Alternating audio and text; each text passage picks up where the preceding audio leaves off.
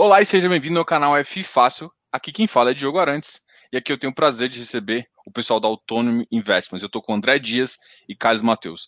Eu quero começar sempre contando um pouco deles e nada melhor que eles para falar disso também. Então vou convidar o André e o, Mateus, e o Carlos nessa ordem. E aí, André, começa falando um pouquinho sobre você e depois a gente vai contar um pouquinho também da história da Autonomy.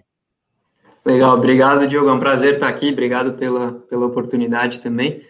É, falando brevemente aqui sobre mim, né, tem uma, eu venho do mundo de, de private equity, né, trabalhei bastante tempo no, no, no, no Investimentos antes de entrar aqui na Autonomy, é, vou fazer dois anos de casa aqui agora, é, bastante coisa acontecendo aí, bastante coisa acontecendo nesse último nesses últimos tempos, e aqui eu sou é, responsável, né, pela, junto com o Carlos, pela, pela área de RI, é, pelo IEC 11, que é um fundo que a gente vai falar bastante aqui também, é, e sobre novos negócios. Então, estruturação de novos produtos, estruturação de fundos, acaba passando, é, passando por mim aqui também. É, e acho que em resumo é um pouco isso. O Carlos fala um pouco da Autonomy também, mas de novo é um prazer estar aqui falando com você. Obrigado, André. O prazer é um boa noite a todos. É um prazer estar aqui. Diogo, obrigado pelo convite. Eu sou o Carlos Mateus. Uh, eu tenho um pouquinho mais de anos de experiência do que o André profissional. Uh, sou formado em economia, pós-graduado em administração, tenho mestrado em, em administração e negócios e também sou gestor é, administrador de carteira CVM. É, eu sou sócio aqui na Autônomo Investimentos e tenho como responsabilidade é, a parte de relacionamento com investidores e também de novos negócios da Autônomo. Pô, bem legal. Bom, vamos começar falando um pouquinho da história a, da Autônomo, como ela foi idealizada, até para a gente começar a entender também quem são os gestores e como vocês pensam em relação a, a fundos e novas ideias aí para a própria Autônomo? Autônomo, Diogo, ela é uma, ela é uma gestora de investimentos é, com um foco exclusivo no mercado imobiliário brasileiro. Ela foi fundada pelo meu sócio, pelo Roberto Miranda de Lima, em 2007, é, juntamente com o Robert Gibbons. O Robert Gibbons ele é um estrangeiro, ele é um gestor de um hedge fund global, macro, ele mora fora do Brasil. É, para autônomo, ele aporta é, um conhecimento macro muito grande, além de ser membro do nosso comitê de investimentos e ser aí uma pessoa muito presente no país. Então, em 2007, é, o Roberto, então CEO da Tishman, responsável pela parte de edifícios corporativos na Tishman, é, fundou a Autonomy com o projeto do Rocha Verá, que é um, é um complexo de escritórios aqui em São Paulo, é, bastante conhecido na região da Chucri-Zaidan. Esse marcou é, o início da Autonomy e também o primeiro fundo. Lembrando que a estratégia de investimentos é uma estratégia para é, buscar a multiplicação do capital, né, focada em TIR, né, em taxa interna de retorno. E ao longo da história é, de desenvolvimento da empresa, tem aí como marcos importantes, é, o, nós fomos o fundo de private equity que investiu na, na, na MRV, no IPO, aí pré-IPO da MRV, o Roberto foi é, conselheiro da MRV de 2007 a 2010, se eu não me engano, e, e aí uma passagem muito grande pelo residencial. Em 2012, é, nós iniciamos uma, uma sociedade, uma joint venture com o Cadillac Fairview, que é o braço imobiliário de um grande fundo de pensão investidor global canadense, se chama Ontario Teachers. E aqui no Brasil, eles nos escolheram como sócios para o início do desenvolvimento de uma estratégia de investimentos em ativos logísticos, é, com foco aqui no mercado brasileiro também. E o último marco, é, aqui em 2020, que, que nós listamos o nosso primeiro veículo é, na B3, é, o fundo é o IEC, é, com foco numa estratégia de investimentos voltada à renda. Então, esse é um resumo da linha do tempo. É, são, se você é, olhar o nosso portfólio, 22 propriedades, são mais de 60 inquilinos de excelente qualidade, 2 milhões de metros quadrados é, dentro dessas propriedades. É, esses, esses ativos, eles estão divididos em corporativo e logística, principalmente, e somam né, um total sob gestão de mais ou menos 6,1 bilhões de reais. É, esses 6,1 bilhões de reais, eles estão divididos uh, na nossa base de investidores uh, concentrados na América do Norte, mais ou menos 59%, a Europa com 20%, a Ásia com 15% e o, o Brasil com 6% da composição da nossa base de investidores. O nosso time, ele é um time com um DNA imobiliário, ele é um time muito experiente, ele é um time multidisciplinar nas frentes imobiliárias, uh, são 33 pessoas, uh, na verdade 35 no total, contando sócios, e, e eles estão divididos aí eh, nas principais frentes, é, time de aquisições, de design, engenharia, construção, é, marketing locação, administração predial, enfim, é, nós temos aqui é, um time que, que, tem esse DNA e que faz é, o dia a dia da Autonomy e que gere aí esses ativos que eu mencionei para você. Bom, bem legal isso. E só para só entender também um pouquinho, a gente já, já começar assim, o Brasil acaba sendo uma pequena fatia, né? Eu acho que, por exemplo, a gente hoje em dia com veículo de fundo imobiliário, eu acho que essa fatia pode aumentar bastante, né? E aí, ah, já emendando, acho que duas perguntas é: vocês pretendem aumentar isso com mais fundos listados, né? E às vezes até aumentando, uh, fazendo follow-on do próprio ativo de vocês, do, do IEC 11. E uhum. quais outros veículos que vocês gostam que pode atrair uh, o público brasileiro, né? Veículos de desenvolvimento. Vocês é, uhum. comentaram também, eu estou fazendo um monte de pergunta aqui, mas assim, aí vocês comentaram também em relação ao, ao logístico, né? Tem uhum. algum plano para soltar um, um, fundo imobiliário de logístico, que é um setor que tem uma certa demanda uh, de mercado muito forte e que, é, ainda mais que você falou que é, um, é uma empresa multidisciplinar que contempla todos os segmentos, talvez faz Sim. sentido para também atrair mais público brasileiro? Como vocês pensam isso? Sim, várias nosso... perguntas. É, perfeito. E eu vou tentar dividir a resposta, Diogo. E se eu esquecer de alguma, alguma parte da sua pergunta, você, por favor, me lembre. Mas é, nós somos brasileiros, estamos nesse mercado, é, temos aqui um orgulho de estar tá, tem, operando no mercado brasileiro, tem bastante oportunidade é, que nós acreditamos. Uh, o, o, país ele, ele vem passando por uma transformação muito grande, né? tanto no ambiente macro, é, hoje a, o nível de inflação e a estabilização da inflação que nós temos de um dígito é, a taxa de juros, elas, elas são impulsionadoras de investimentos é, como os nossos, né? É, em ativos imobiliários. E aí, quando você olha a classe é, dos ativos imobiliários, você tem algumas teses de investimentos que, que podem ser aí distintas. Uma tese focada no ganho de capital, focada na TIR, na multiplicação do capital, e ela é, tende a ser um pouco mais ilíquida, e outra tese que ela tem um foco na preservação desse capital e uma distribuição de dividendos é, para, para o investidor, seja ele mensal, semestral.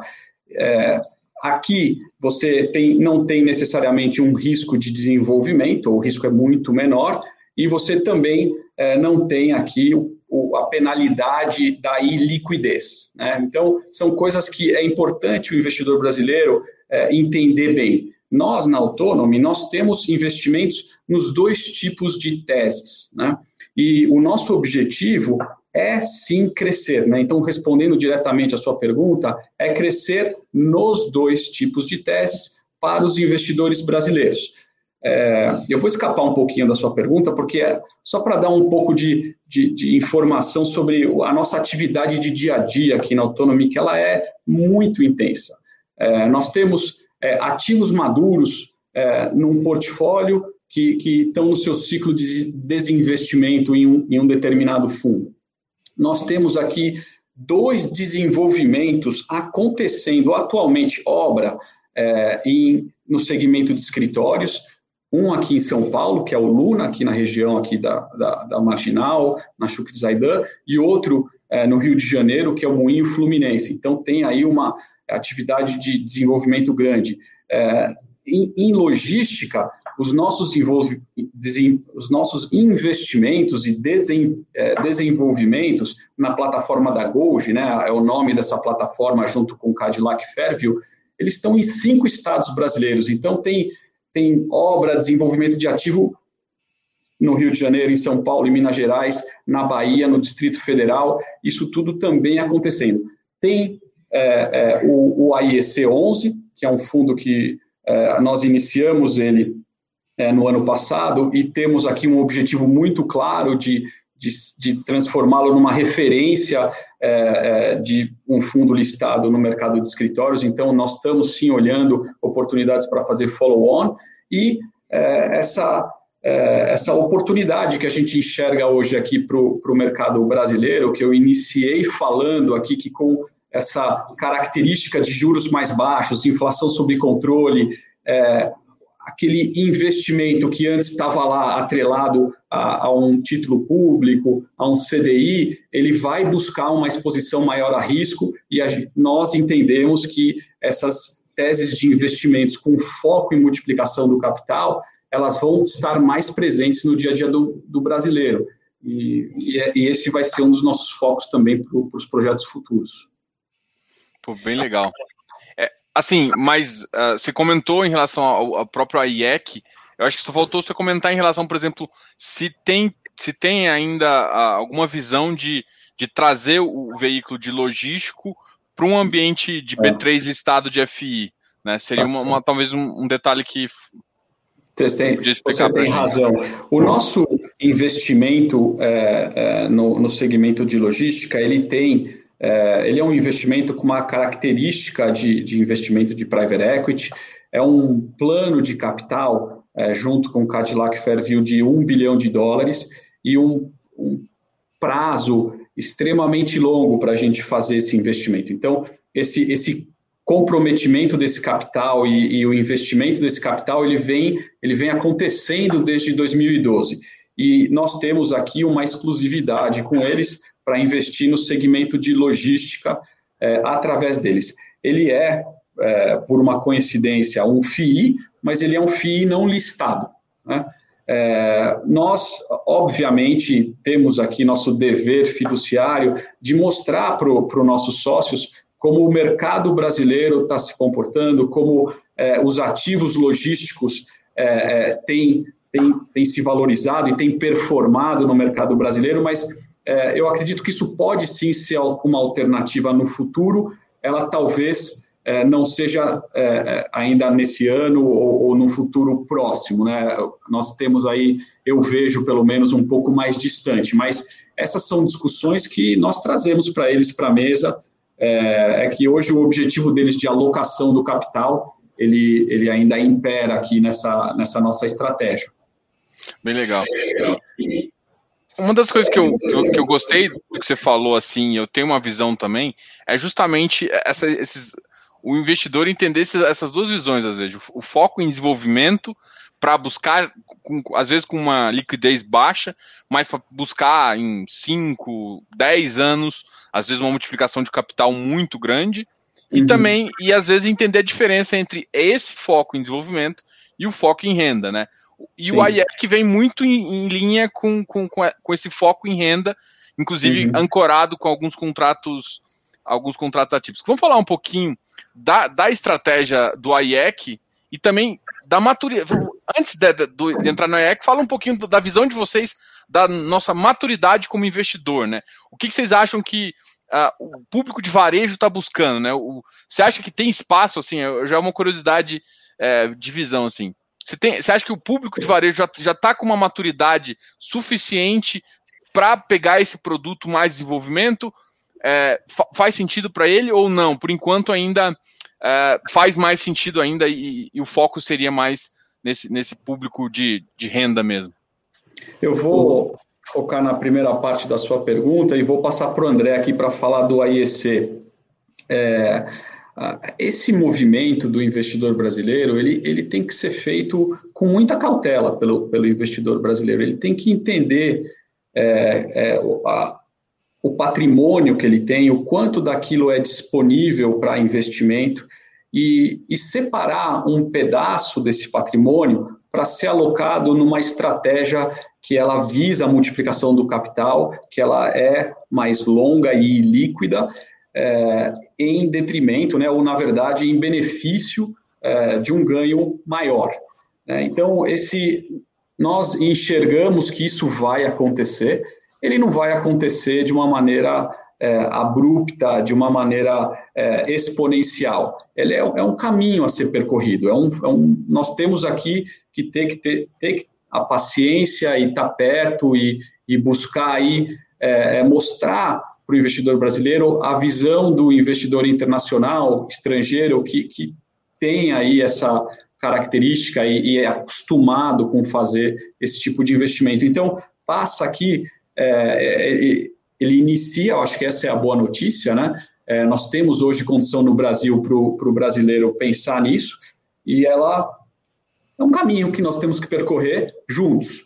É, e isso é importante. Então, é muito importante que o investidor brasileiro conheça o gestor, faça perguntas para o gestor. O nível de diligência é, quando você vai fazer um investimento ilíquido, ele tem obrigatoriamente que ser maior. Né? Não dá, é, você não vai conseguir sair desse esse investimento ou tirar o seu capital é, num curto espaço de tempo. Então, tanto a sua necessidade quanto a sua tranquilidade de que esse capital está bem investido, elas têm que estar tá, é, bem endereçadas. Ah, fazendo um parênteses aqui, né? Mas quando a gente fala do AIEC é, é uma estratégia de renda, mas a gente traz um pouco a nossa experiência de longo prazo, nosso foco de longo prazo, nosso foco de desenvolvimento. A gente tenta incorporar isso no fundo também de alguma forma, né? É, é uma estratégia diferente né, na visão do investidor, que ele tem a liquidez, ele tem a cota né, disponível no, no, no secundário, mas a tese, né, a estratégia por trás e a forma de pensar é, acaba acaba conseguindo fazer paralelos entre os dois, né? E, e falando um pouco do que, que a gente pensa para o IEC, né? Por que, que faz sentido, né? Uma estratégia de, de, de renda para uma casa como Autônoma, né? Que a gente já vem desenvolvendo ativos imobiliários aí desde, desde 2007. Uh, eh, e a gente busca, acho que em todos os nossos investimentos, né? Seja ele de focado para desenvolvimento ou para renda, e não é diferente para o IEC? A gente se, se, se baseia em três pilares principais, né? Primeiro, a gente sempre busca a qualidade, então a gente entende que o imóvel que a gente traz para o fundo, né, o que traz para o que pretende desenvolver, ele sempre tem que ter, eh, ele tem que ser o ativo de maior qualidade em seu contexto. Uh, ele tem que ter a capacidade de atrair melhores inquilinos, né, excelentes inquilinos, e isso acaba viabilizando bons contratos, né, excelentes contratos, seja os BTS ou, ou contratos, contratos é, típicos. E esses acabam sendo um pouco o pilar, né, os três pilares principais que a gente traz para esse fundo, ou para todos os fundos que a gente acaba trazendo. E, e soma-se a isso, como o Carlos comentou, a gestão autônoma, né, que, que acaba amarrando esses três aspectos né, de uma forma ou de outra.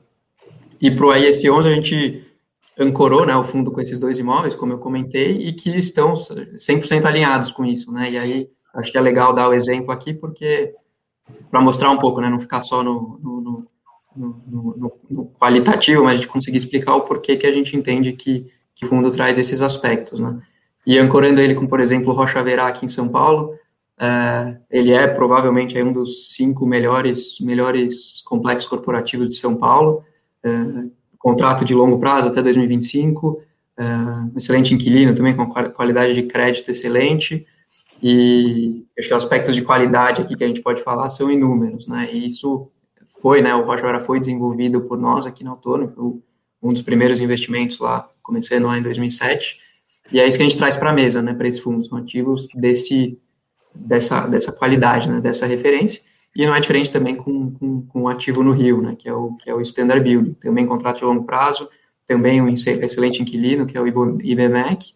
Uh, contrato lá até 2032 e ele é provavelmente ali um dos, dos prédios melhores localizados no Rio, por exemplo, né? tem transporte público, tem uh, acesso a, a, ao metrô, acesso ao VLT, uh, uh, acesso a estacionamento, então é um pouco do que a gente tenta trazer para a mesa aqui para o fundo, né, ser, não necessariamente o ativo ele precisa ser um AAA, mas ele tem que ser, no seu contexto, um ativo de excelente qualidade, né, uh, mas e como que a gente faz isso, né, sempre vai buscar controle né, sobre esses imóveis, a gente entende que a, que a gestão do imóvel é muito, ela é muito importante, a gente tem times aqui, né, time de administração predial, time comercial, uh, time de engenharia, etc., justamente para nos ajudar nessa gestão né, dos imóveis, entender como que a gente extrai valor. Então, quando a gente olhar uma nova aquisição, e aí pensando em um follow-on, a gente vai olhar esses aspectos, né? A gente consegue trazer os melhores inquilinos, a gente vai conseguir bons contratos, a gente consegue um, talvez um upside de aluguel, como que a nossa experiência no imóvel a gente consegue valorizar, a gente consegue alavancar o que ela tem, tem de melhor, né? Então, acho que a ideia, né, aqui, resumindo um pouco, né, pensando em, estratégia de fundo, é, é, é qualidade, né, sendo que qualidade entra também localização, é, bons inquilinos, bons contratos, e, e, e, buscando aí diversificar um pouco também a base do fundo, né? Hoje a gente tem dois imóveis que a gente gosta bastante, é, mas é, pensando aí no longo prazo é importante a gente diversificar, né? Então a gente tem uma agenda bastante importante aí de, de trazer novos contratos, né, novos inquilinos e novos e novos novos edifícios, né? A gente estava até falando um pouco aí de regiões, né, que a gente gosta, é, é, o que trazer e o que não trazer, mas tem, tem, tem muita oportunidade legal que a gente está vendo e o o momento do fundo vir a mercado não foi não foi por acaso, né? A gente vê um momento muito bom, como o Carlos comentou, né, de taxa de juros, de inflação sob controle, tem um crescimento aí é, é, do país relativamente reprimido. Então, é um momento muito bom para a gente. Assim, a gente vê que, que, que, esse mercado imobiliário tem muito para crescer e esperamos ainda não só que o fundo de, de o não, né, um fundo de renda, mas que o, que o investidor também perceba é, oportunidades no, no, na parte de desenvolvimento também. Legal isso, e assim, vamos aproveitar que a gente começou a falar do, do IEC, e aí você falou também da entrada do mercado. É, nessa entrada de vocês no mercado aconteceu um pouco aquela, vou usar a palavra turbulenta, mas aconteceu um fato relevante aí, que foi inusitado, foi muito próximo, inclusive, da, do fim da captação de vocês, foi um, uma coisa que está bem claro nos fatos relevantes, mas é uma das, acho que, das maiores dúvidas em relação dos investidores aí. Acho que vocês têm colocado muita coisa no, em, em, no seu relatório, em fato relevante, está bem tranquilo, mas eu acho que talvez aqui seja o espaço também para vocês explicarem um pouquinho uh, sobre o, o, fato relevante, sobre tudo mais, mas lembrando, é claro, que aqui a gente, vocês têm que respeitar o, a, a, o processo arbitral, que tem um certo sigilo, aqui não é para querer nenhum segredo, não é só para ficar ateado e escutar vocês em relação a isso, porque eu acho que até o momento que do fato relevante foi um pouco, é, foi muito próximo ali da, do término da captação, então foi um momento até um pouco complicado. Sim, Diogo. É, o, eu vou voltar aqui para 2019, quando nós estávamos desenhando a tese de, de investimentos para o AIEC e, e, isso marcava a nossa entrada é, nos veículos listados. E a escolha é, desses ativos específicos, porque eles eram ativos do nosso portfólio de, de um fundo de private equity, é, ela se deu pela qualidade que o André mencionou, seja do ativo, do inquilino, mas também pelos contratos, né, é, pela qualidade dos contratos, que, que ambos iam até pelo menos 2025, e para ancorar o fundo, esse desenho é, nos parecia é, bastante confortável.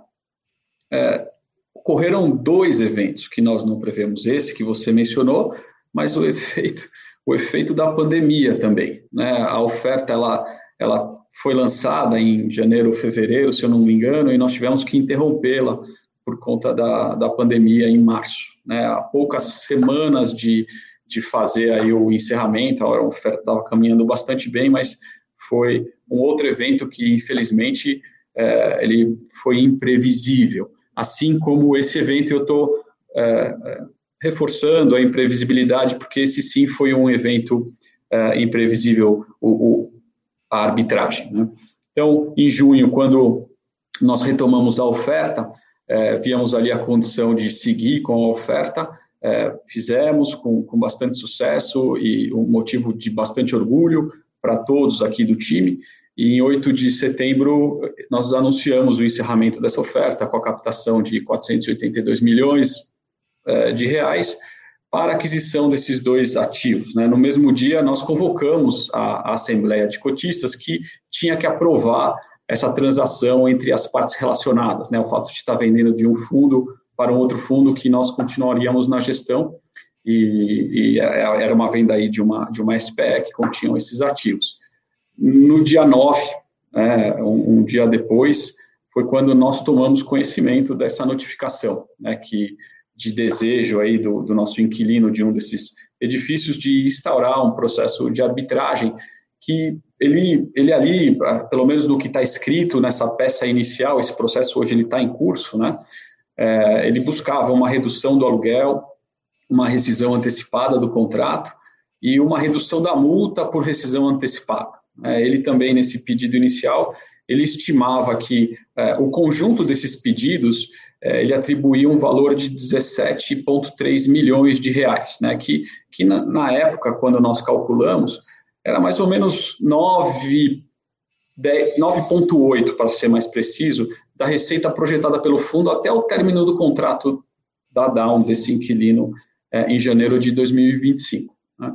Então, com, com, essa informação, foi uma informação é, para nós com, que nós recebemos com muita surpresa, porque eles não nos procuraram é, é antes para é, até como uma, uma provisão do próprio contrato, né? Que nós temos, nós se damos o prazo aí de, de dirimir qualquer problema no, no, espaço de 30 dias antes de buscar o caminho da arbitragem, mas enfim, foi a decisão, foi o caminho escolhido, e nós, naquele momento, é, postergamos essa assembleia que, que foi convocada. Essa assembleia ela acabou acontecendo praticamente um mês depois, no dia 9 de outubro, e, à época, a preocupação dos cotistas, ela, ela tinha um norte muito grande com uma, o potencial de, de, de, uma receita reduzida ou de uma interrupção de pagamento do aluguel ou perda do fluxo de, de recebimentos, né, de recebimentos, perdão, advindos desse, desse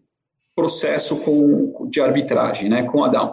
E, e nós, é, em conversas com o maior número de, de entes aí que estavam participando do processo, é, fomos endereçando esse, esse problema é, buscando travar né, o que estava previsto no estudo de viabilidade. É, ou seja, aquele estudo de viabilidade que foi feito é, lá para o início da nossa oferta, né, em janeiro, é, ali tinha bem destacado as obrigações desse inquilino e o quanto era, vinha de receita desse contrato específico. Né? E é, esse para nós era, e, e para os cotistas ali que estavam também na oferta, né? Era um, era um porto seguro, assim, era entender que aquilo ali foi o que a gente buscava, era o que a gente estava no contrato, né?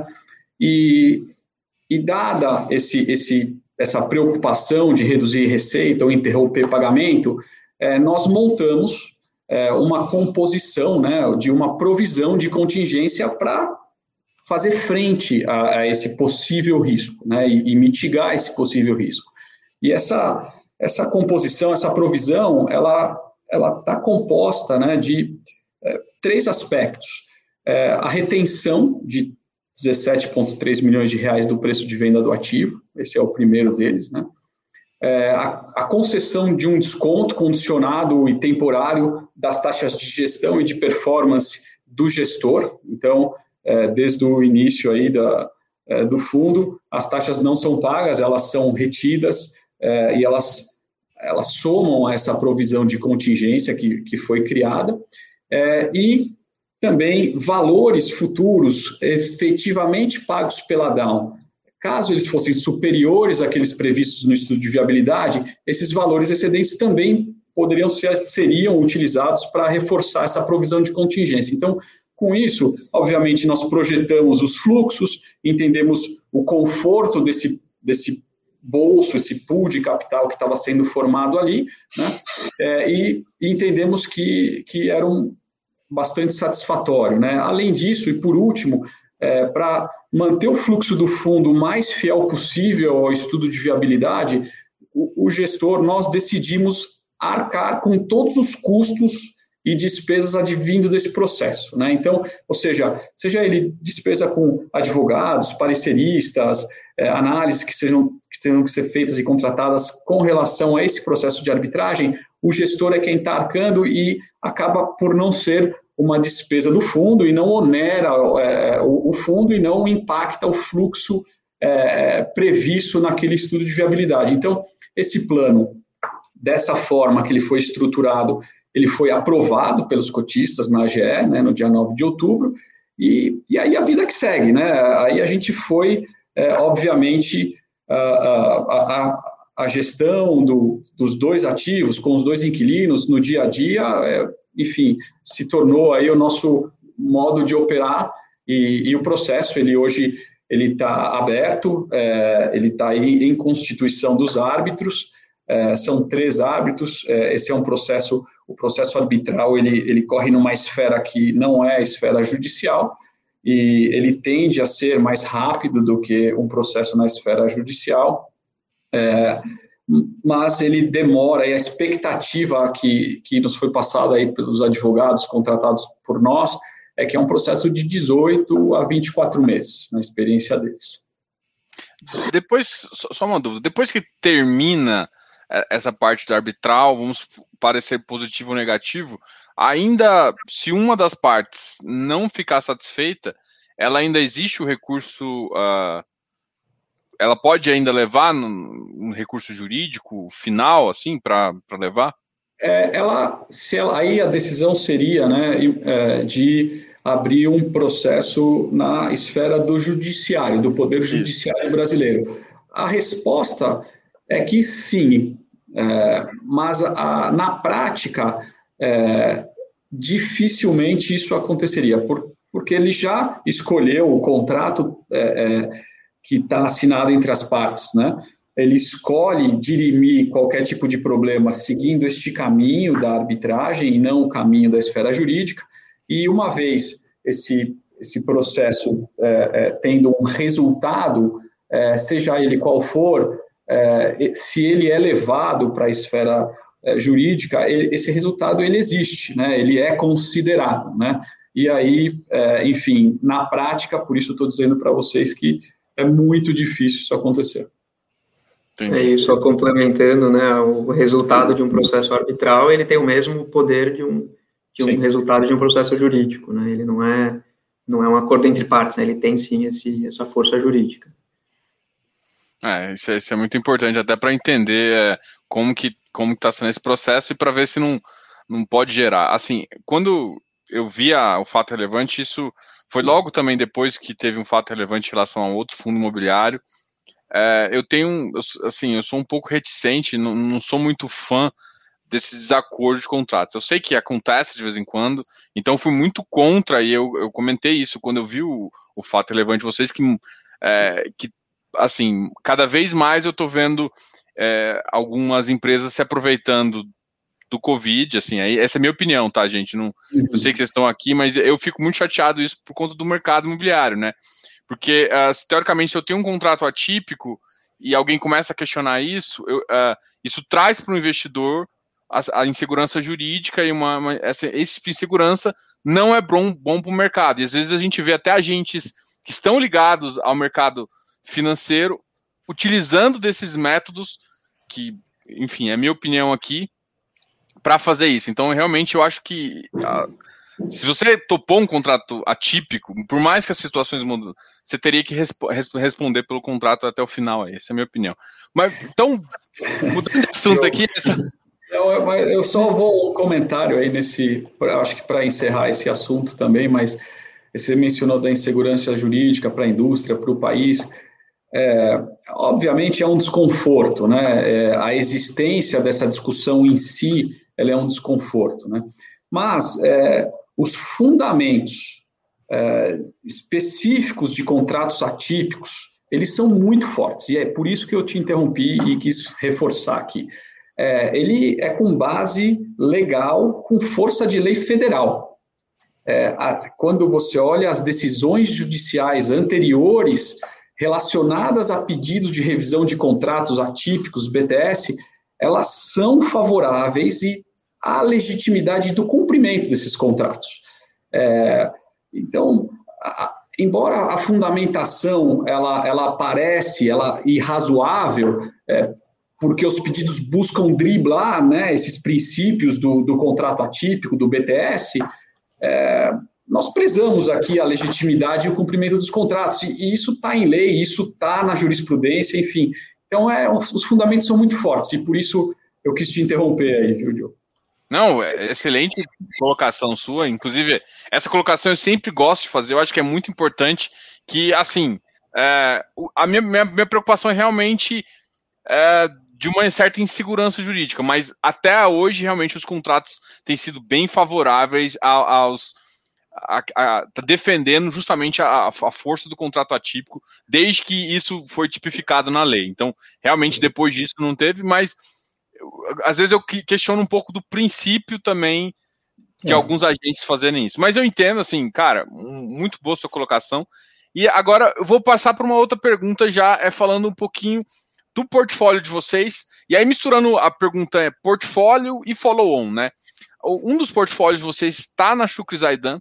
Eu tenho uma tese imobiliária de que a Shukri Zaidan tem um potencial de crescimento aí em, em termos de São Paulo, de região de São Paulo, um, um crescimento mais uh, que pode gerar o maior beta, vamos dizer assim. Para mim essa essa essa essa é a maior visão que eu tenho. Então o Shukri Zaidan para mim tem um tem um quê de, de, de, de, a mais ali e assim. E aí eu pensando assim no follow on, qual que é a estratégia de vocês pensarem vai ficar mais em São Paulo, vai para o Rio, vai ficar mais ou menos 70%? Seria até mais ou menos um target uh, de um equilíbrio São Paulo Rio e também falar do, da Shukri Zaidan, que eu acho que é uma tese imobiliária que eu também quero escutar vocês. o que, vocês acham? É, eu, eu, vou deixar o André falar essa, é, Diogo, mas o, só, André, só um segundo sobre Shukri Zaidan. Você está perguntando é, é, para a empresa que é, é, fez o primeiro edifício corporativo aqui na região, né? Então nós somos super comprados. É, tem uma foto do Rocha Verá aqui de 2010 que não tem nada atrás, né? Não tem, é, é, o, é o, céu só. Então, é, eu tenho, eu estou fazendo esse, esse disclaimer aqui para você. Bom disclaimer é, esse. E a gente gosta da região da Chucre aqui, né? Falando um pouco dela, na verdade, a sua tese, né, de que o valor da Chucre Zaide deve se valorizar mais do que o restante, né? Acho que faz sentido, sim, né? Ela é uma é uma região que hoje ela é cada vez mais interessante para os inquilinos. Primeiro, ela tem os melhores prédios, né, os prédios mais novos, mais atualizados, é, é onde se, se teve né, condição de entregar é, bons edifícios nos últimos anos. Então, ela acaba sendo naturalmente uma, uma, uma alternativa para os inquilinos que, que exigem né, uma, uma, qualidade maior. A infraestrutura aqui é muito boa também, né, tem a infraestrutura urbana, né, a gente tem serviço, tem três shopping centers é, em um raio de, de, de poucos, poucos quilômetros. É, existe uma oferta residencial aqui relevante também, que é importante para o mercado corporativo, e o acesso e a mobilidade, né? Você tem, tem estação de trem, tem o VLT que está tá, tá sendo feito aqui, né? Que vai, vai linkar com, com o aeroporto de Congonhas, é, ciclovia, então é uma região que ela acaba tendo tudo que, que se espera, né? De uma região de uma região de para edifícios corporativos, né? E isso acaba atraindo, né? Você vê que aqui a gente tem grandes empresas, né? multinacionais, nacionais, é, de, dos diversos setores, né? Você acha é, farma, a indústria farmacêutica, tem indústria automotiva, tem é, de, de, de comunicação, até que normalmente, né, inquilinos do, do setor de financeiro ficam na Faria Lima, mas muitos deles já vêm para cá ou já tem uma, uma, uma, presença aqui. Então, é uma região que, que é, é, é, tem muitas vantagens, né? E acho que os inquilinos acabam percebendo e, o, e um upside adicional aí de aluguel, né? Porque hoje um aluguel médio na região, uh, por ser relativamente mais baixo, né? Que a Faria Lima, ele tem sim um potencial de percentualmente, acho que ele dificilmente passaria a Faria Lima, mas percentualmente ele tem um crescimento, potencial de crescimento muito maior. Então acho que é em linha aí com, com um pouco da sua tese também, né? A gente compartilha com esse, com esse sentimento. É, minha, minha tese envolve duas coisas. Uma que você falou que muita gente está construindo bons prédios lá, né? E na Faria Lima e outras regiões nobres ali do Itaim e tal, não tem mais tanto CEPAC, não tem muita região para construir. Então lá ainda tem uma certa região, então tá me... os prédios estão ficando cada vez melhores, aproveitando essa região e acaba algumas empresas, igual, igual você falou, não o setor bancário em si, mas outros setores estão preferindo indo para lá. Então, é, essa é a minha visão também. isso, isso confere aí, essa, esse mix aí é o que está gerando esse possível alfa aí no, no, no... Não, sim, e, o, e você, se você olhar na Faria Lima, também a vacância é super baixa, né? Hoje mesmo, pós-pandemia, deve estar por volta aí de, de, de 5%, né? Nos, nos melhores prédios. E, e na Chuc, Zaidan ainda é um lugar que você, que as grandes empresas ainda conseguem áreas grandes, né? Então, se você é uma empresa que quer 10 mil, 20 mil metros quadrados em um mesmo edifício, é, você não tem muita opção, né? Ou você vai ter que ir para um edifício pior, mais afastado em algum lugar, ou você consegue um bom, um bom imóvel na da ideia que ainda tem algum, algumas entregas, né? Alguma área disponível para ser para ser para ser ocupada por esses inquilinos. Então isso naturalmente é, acaba atraindo mais inquilinos, atrai mais serviço, né? Atrai um fluxo maior. Então é é uma região que aos poucos ela vai cada vez mais absorvendo essa demanda e e, e virando a principal, já é né, a principal região da marginal, mas é, é, a gente vê isso no dia a dia aqui, né? Já vinha acontecendo isso há um tempo atrás. A gente viu, teve inquilinos aqui no Rocha que vieram da Faria Lima justamente buscando uma, um, um edifício talvez mais novo, uma área, é, não somente uma área maior também, mas um, um, um, aluguel talvez um pouco mais baixo, mas um, prédio melhor. Então a gente já vem vendo isso há bastante tempo e acho que aos poucos isso vai se vai se vai se reforçando, né? Vai se se perpetuando aqui em São Paulo. Legal. E assim, e a, e a ideia em relação a um follow-on possível? É, vocês vão manter mais ou menos a proporção que está em São Paulo, Rio? Vai pense em diminuir um pouco no Rio? É, eu falo isso porque é, essa uhum. seria uma das, das perguntas aí também que eu, tenho curiosidade. Sim. O nosso foco é, é São Paulo, sem dúvida nenhuma, é, mas a gente, a gente, a gente sempre atuou no Rio aqui na Autorana. Desde 2007 a gente tem fez excelentes investimentos no Rio também. A gente sente que é quase que nossa obrigação, né, olhar o, o Rio de Janeiro também, apesar que lá seria algo muito oportunista, assim, né? A gente olha com muito mais cautela. É, teria que ser uma tese, uma tese muito que, que envolvesse, acho que tudo que a gente busca, né? É, aluguéis contados, os ativos mais prêmios, as regiões mais prêmios, para a gente considerar, né? E, e bons contratos. É, mas hoje o foco é, sem dúvida, em São Paulo.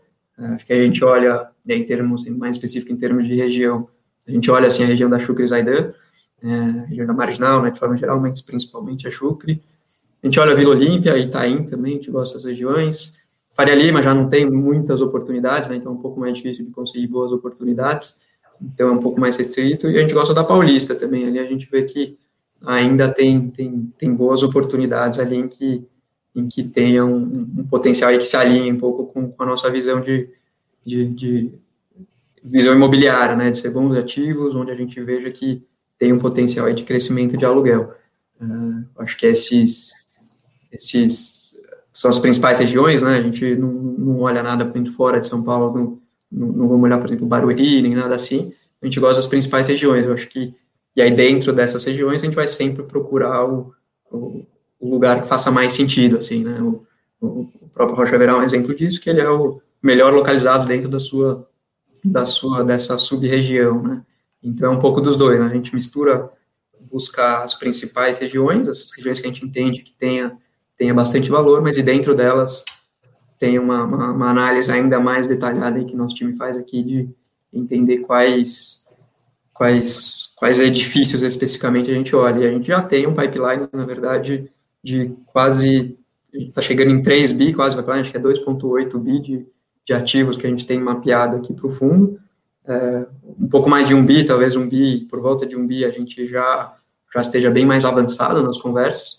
Então tem, tem, tem coisa boa vindo, assim, né? Tem bastante coisa que a gente gosta e que, que a gente vê oportunidade e, e que a gente quer crescer o fundo, né? Acho que é, já era a ideia desde o começo e vai ser, vai ser bem benéfico aqui trazer bons imóveis nesse momento que, que, que ainda a gente vê um crescimento expressivo aí podendo acontecer nos próximos anos.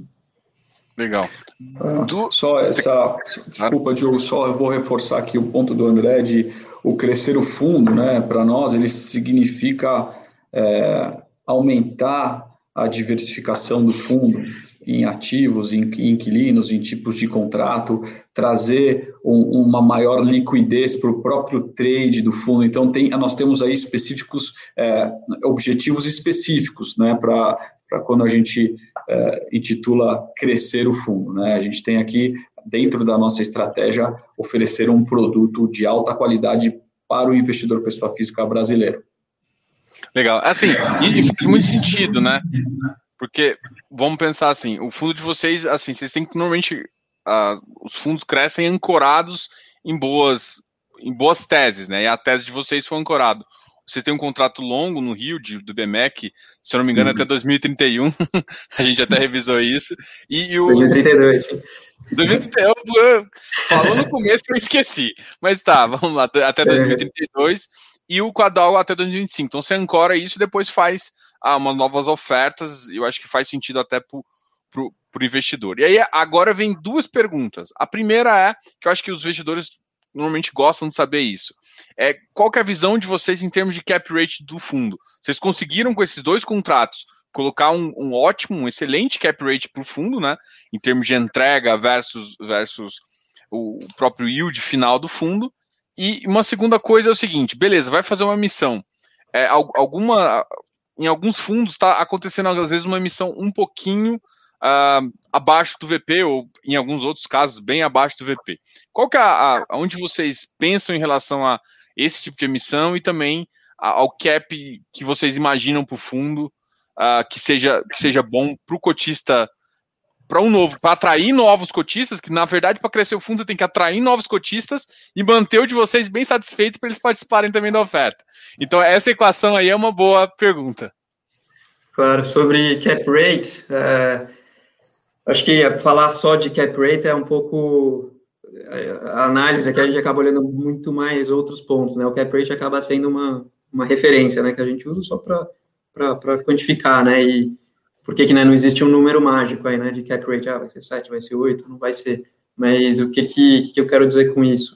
O que, que a gente tem, né, até dar um exemplo aqui de coisas que a gente olha no pipeline, né, a gente vê ativos muito prêmios, que realmente, né, acabam tendo um, um cap mais baixo, aí, que seria talvez por volta de 7%, e se tiver ainda algum potencial, né, de crescimento desse aluguel, é um, é um range que a gente olharia, olharia aí, né, um cap ali por volta de 7%, talvez. Mas a gente vê, por exemplo, excelentes ativos com bons contratos, mas que eles estejam talvez um contrato um pouco acima do que é a média do mercado.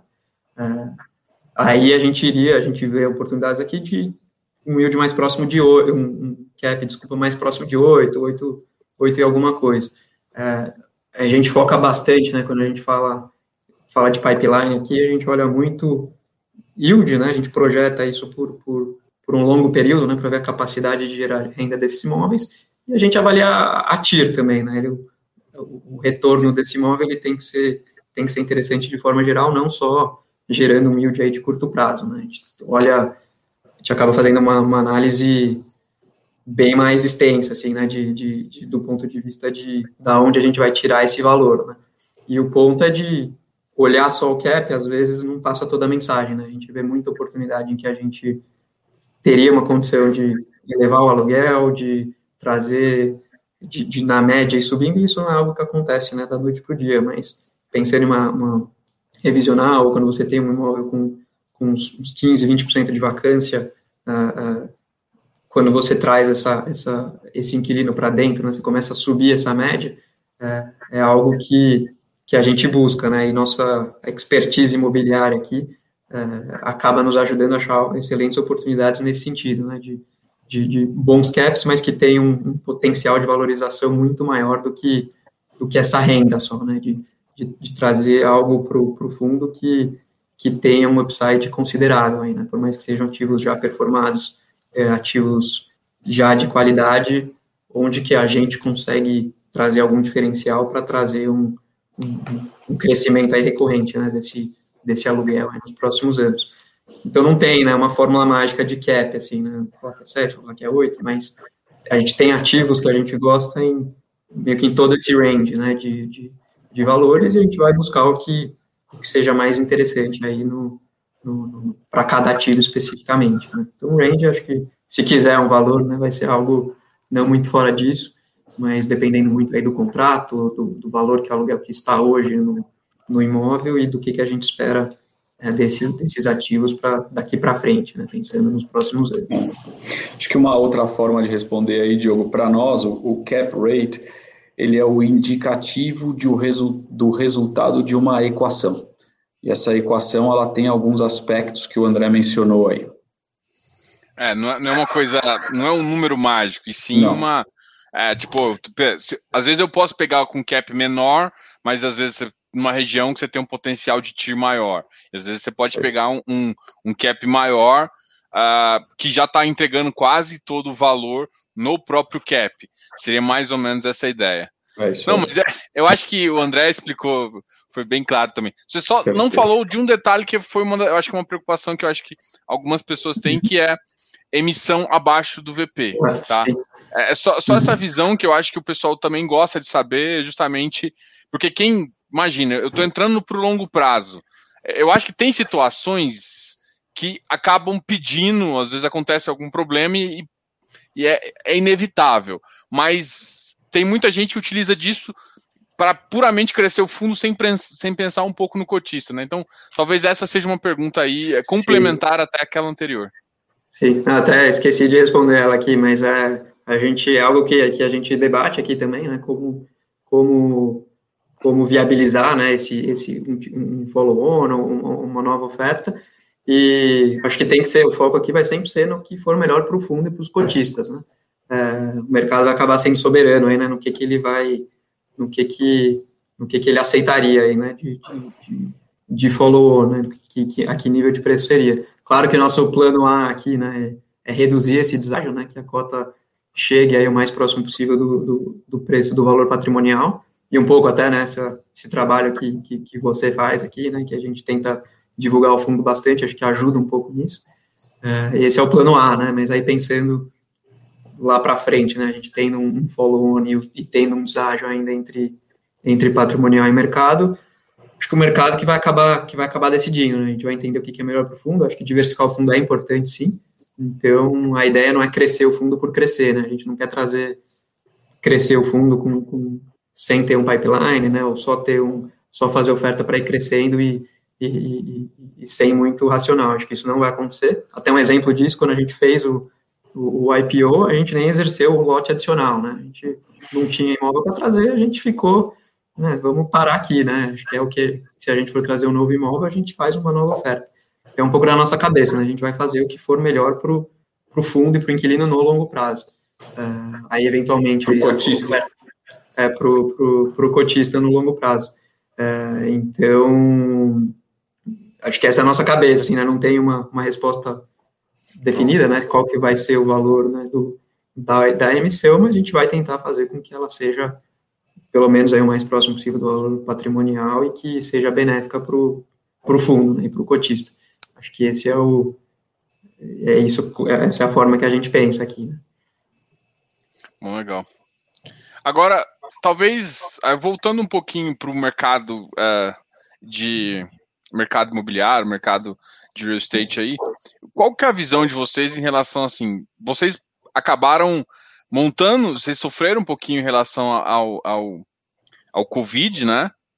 É, mas o que, que, você acha que isso realmente está impactando? Mas, por exemplo, pode ser até impactos positivos. Você comentou quando a gente estava falando da Shuk Zaidan, que uh, é uma região que ainda tem uma parte residencial. É, uma proximidade com o residencial pode facilitar, porque a movimentação urbana numa cidade como São Paulo cada vez fica mais um problema. É, a gente pode falar de coworking, alguma coisa que talvez depois dessa pandemia todo mundo começou a falar só de home office, mas uh, eu já escutei agora, conversando com mais pessoas, que as, as soluções uh, de real estate de várias empresas está já envolvendo outras situações e não é em detrimento a acabar com os escritórios, né? Igual se falou muito durante, eh, durante a pandemia aí. E vo vocês têm esse, esse, esse, esse, Vocês comentaram aqui no começo que vocês, internamente, vocês têm todo esse braço que faz esse controle, né? Então vocês tão, também estão ali na veia do mercado imobiliário, sentindo as demandas do mercado para falar. Então, vou aproveitar que vocês estão aqui e vamos conversar um pouquinho do, desse mercado também. Sim, sim, sim. Muito boa a pergunta, Diogo. É, o, nós aqui, nós temos um, é, é quase que uma obsessão uh, por conhecimento dos edifícios corporativos aí desses dois centros urbanos, São Paulo e Rio de Janeiro. Nós temos um mapeamento é, de todos os edifícios corporativos dessas duas cidades. Ele vai, ele vem de 2005 para cá. E esse esse mapeamento ele ele nos diz muita coisa, porque é, não só iniciou lá com o estoque de 2005 e todas as entregas foram sendo somadas, mas nós também focamos muito a nossa observação na movimentação da ocupação desses edifícios. Né? E, e, o que fica claro para nós é, são alguns movimentos é, que são tendências. Né? Então, uma delas, por exemplo, é, é em São Paulo, né, a absorção líquida em imóveis é, da classe A+, né, A, duplo A e triplo A, sempre foi positiva e, representou 97% da demanda, né, ou seja, é, a busca pela, pela qualidade, ela está evidente ali nesses dados, né. É, esse, esse, esse movimento, para nós, ele ele foi aí, junto com outros, acelerado pela pandemia. Né? Nós estamos falando aqui um pouco de é, o uso dos espaços, né? É, mas também é, nós temos inquilinos, mais de 60 deles, que vieram de regiões é, da Faria Lima, ocupando 20 mil metros de espaço na Faria Lima, vieram para ocupar 14 mil metros de espaço em 2012 aqui na, na, no Rocha Verá e hoje ocupam 10, 12 mil metros, ou seja, essa redução ela, ela, ela já vinha acontecendo nesses grandes inquilinos que ocupam grandes espaços. A pandemia ela acabou é, acelerando é, um pouco esse, esse olhar para o uso dos espaços, né? E, e, talvez esse pode parecer o lado meio vazio, né? É, mas o, o lado meio cheio é, da pandemia e da, dessa aceleração dessas tendências é, na classe específica de escritórios é um foco na no usuário. Né? O, o foco ele é, ele hoje é, parte para qual é a experiência desse usuário, né? É, horas de trabalho flexíveis, possibilidade de trabalho remoto combinado com trabalho no escritório quando o network é, é imprescindível, é, espaços é, de trabalho que exijam é, é, foco e concentração separados, áreas comuns que, que, valorizem a interação, né? A, a qualidade dos edifícios também vem sofrendo mudanças, né? visando a qualidade do usuário quando você pensa em sistema de ar-condicionado ar eficiente, né, o próprio o sistema de ar-condicionado, como ele evoluiu ao longo do tempo, da década de 90 para cá, é, é, tem muita transformação e hoje ele acelera mais uma é, pela qualidade do ar.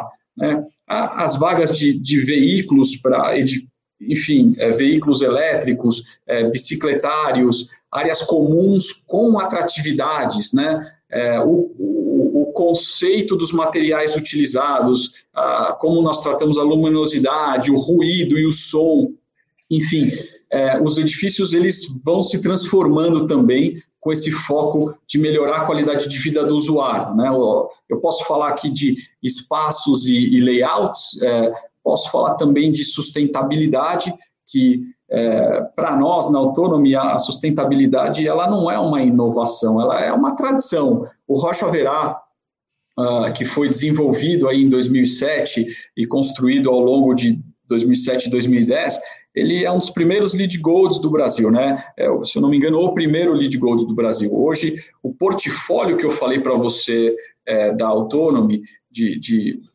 22 propriedades, né, nós temos o maior número de certificações LEED Platinum, que é a maior certificação é, de sustentabilidade num ativo imobiliário do Brasil. Né? 30% das certificações LEED Platinum são do portfólio da Autonomy. E a forma com que nós enxergamos esse, essa sustentabilidade são métricas. O nosso portfólio, ele reduz... Uh, custo de energia, né? ele reduz custo de água, ele reduz emissão de gás carbônico para o meio ambiente. E nossos cálculos aqui é que o nosso portfólio, só para te dar um exemplo, né? ele reduz a necessidade né, é, é, é de, de, uma área plantada de árvores de mais de 3.900 campos de futebol, né, seriam necessários para neutralizar o carbono emitido. É, é, e o nosso portfólio entrega isso, né, como sustentabilidade. E, e a pandemia ela acelera isso. Então, é, você mencionou a proximidade aqui com as áreas residenciais, aos parques. essas são as tendências que, que nós estamos aqui é, é sempre atentos e buscando isso para incorporar é, nos escritórios, né? E a pandemia ela, ela entregou isso, ela acelerou isso e, e para nós é, é, um, é um movimento muito interessante, né? Quando nós comparamos os nossos edifícios com padrões internacionais, que essa é a nossa barra, é, nós vemos aí que nós temos que prezar pela qualidade, sim, mas esse movimento urbano aí que você vem men mencionando, ele, ele começa a tomar é, uma proporção é, importante para a decisão aí dos, dos inquilinos exigentes. É engraçado que, que a gente conversou foi o seguinte: você acabou parte do seu discurso foi muito. Eu, eu fiz uma entrevista, acho que há um, mais ou menos umas três semanas atrás, com o Marcelo Ranucci. E parte do que ele comentou, assim, foi, cara, se for, assim, se a pessoa escutar essas duas, vão entender qual que é a visão é, de quem tá construindo, de quem tá na cabeça, de quem tá. Cara, assim, eu imagino que você é uma das pessoas que tá ali, sei lá, na, na vanguarda desses movimentos de, de, de, construção ativos em São Paulo e tudo mais. Então, essa visão que, que, que vocês conseguem dar para, por exemplo, que o foco está no indivíduo, é, é, uma coisa que. E a, e a duas você falou, foco no indivíduo e a reorganização do espaço, o aprimoramento do espaço sendo ele uh, melhorando. Isso é uma coisa que eu tô, tenho escutado muito, e, e assim, uh, e eu acho que casa muito com que, que, assim, além de muita gente dizer isso também, é, putz, eu achei, achei muito legal. E, e aí, o que, o que, que vem na minha cabeça é o seguinte, pô, como que a gente pode aproveitar isso, né? É, agora também está vindo essa onda de ESG, que praticamente uhum. você falando que grande parte do seu portfólio já é bem adequado a essas, essas, essas questões, né? E aí, como que a gente pode, é, sei lá, é, seria uma segunda pergunta, como, como que seria a visão do, do empreendedor para buscar é, novos projetos e também para adquirir é, algum tipo de, de, de, prédio, às vezes, para fazer um retrofit nessa linha? É, isso é uma coisa que a gente pode pensar também, do fundo? Eu acho que eu fiz umas três perguntas aqui ao mesmo tempo. Não, mas é, a resposta é, é praticamente sim para todas elas, né, é, Diogo? O, o, quebrando aí um pouco, quebrando em partes aí as suas perguntas, né? É, o, o, o inquilino é, quem te escolhe. Né? Assim, e aí tem um mix importante da qualidade, da qualidade percebida e do preço. É, e entender essa tendência que acontece dos movimentos urbanos, é, do que é percebido como qualidade e incorporar no ativo, é sim o conhecimento imobiliário, na essência. E, e isso é o que nós fazemos aqui no dia a dia. Né? É, nós temos times, dentro do nosso time, tem urbanistas, eles, enfim, avaliam aí os planos das cidades, as capacidades construtivas, é, a população economicamente ativa, o crescimento de. É, é de oferta de empregos, mapa de calor do Airbnb, enfim, tem uma série de layers que nós colocamos nas cidades da, na, no aspecto urbanístico, né? E ele nos aponta para determinadas regiões onde as coisas estão, é, existem potenciais de crescimento e outras que a gente enxerga que o crescimento é consolidado. E ali você tem que ir lá e gastar a sola de sapato, né? Então, nosso time de aquisições vai lá nos terrenos específicos, na, nos edifícios, atuais, conversa com o proprietário, isso, esse é um ciclo para nós que ele, a gente, nós acordamos e fazemos isso. Né? É, é, todo dia, é, independente de você estar tá com fundo captado ou não, é, esse é, é, um movimento orgânico nosso e esse é o DNA é, do, do, gestor imobiliário. E isso é importante também que, que as pessoas e cotistas entendam. É importante ter esse DNA imobiliário, é importante ter o conhecimento financeiro, obviamente, é, mas é, é, a capacidade de você encontrar essas oportunidades, ela vai passar por isso que eu falei para você. Eu gostei de uma coisa que você falou, que, que foi o seguinte, é, basicamente em relação à demanda. Você vê aonde está o, o, mapa de calor da cidade.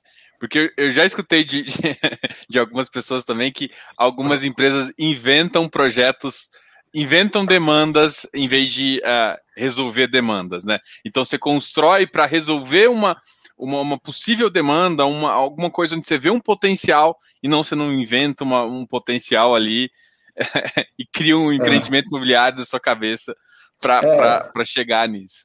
Isso que você está falando para nós aqui, Diogo, ele é muito simples de, de como nós tratamos aqui na Autonomia. Você tem a análise de cima para baixo e a de baixo para cima, né? Essa daí é a de baixo para cima, né? É a oportunidade que, que origina é, o investimento, né? Nós gostamos da de cima para baixo, né? Que é conseguir enxergar o que está acontecendo para ir buscar a oportunidade.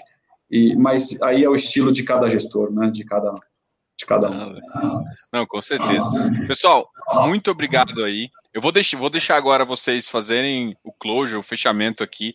É, muito obrigado, André. A gente já tinha conversado outras vezes também. Prazer, Carlos. Foi uma excelente entrevista, excelente conversa aqui. E eu vou deixar vocês com as palavras finais aqui, para até despedir do público. Vou começar com você, André, depois você fala um pouquinho, Carlos.